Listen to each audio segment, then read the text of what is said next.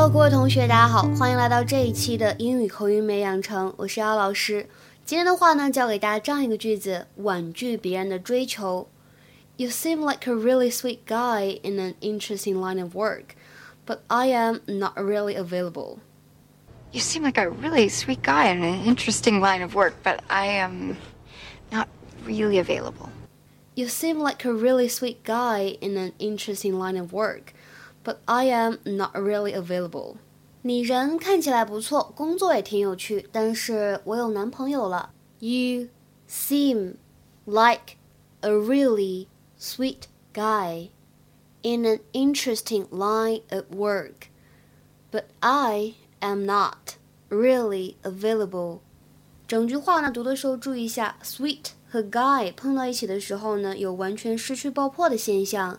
A really sweet guy， 就会觉得这个 t 音怎么样呢？只做口型，没有发出来。In an interesting line of work，这个当中有两处可以连读，一个是 in an 会变成 in an，然后呢就是这个 line of 可以连读变成 line of。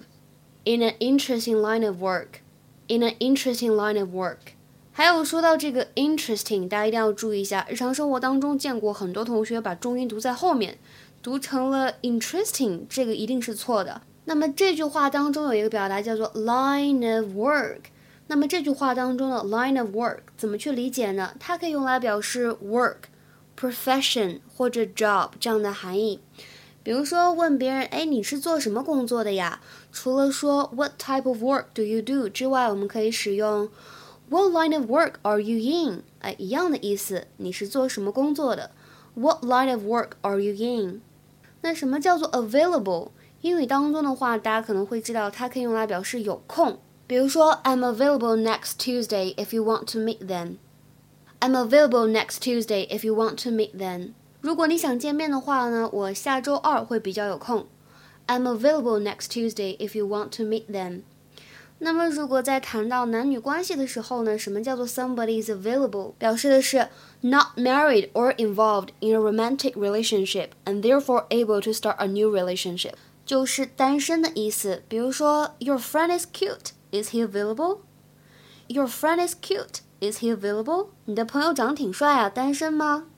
那最后呢，这个警官还说了什么呢？So you're really turning me down?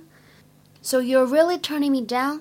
你真的打算拒绝我了吗？Turn down somebody，或者我们说 turn somebody down，表示的意思是拒绝某个人。我们来看一下下面这句话应该如何来翻译比较合适呢 ？He has been turned down for ten jobs so far. He has been turned down for ten jobs so far. 什么意思呢？欢迎各位同学的踊跃留言。OK，今天的节目呢就先讲到这里了，拜拜。To the park where they sing.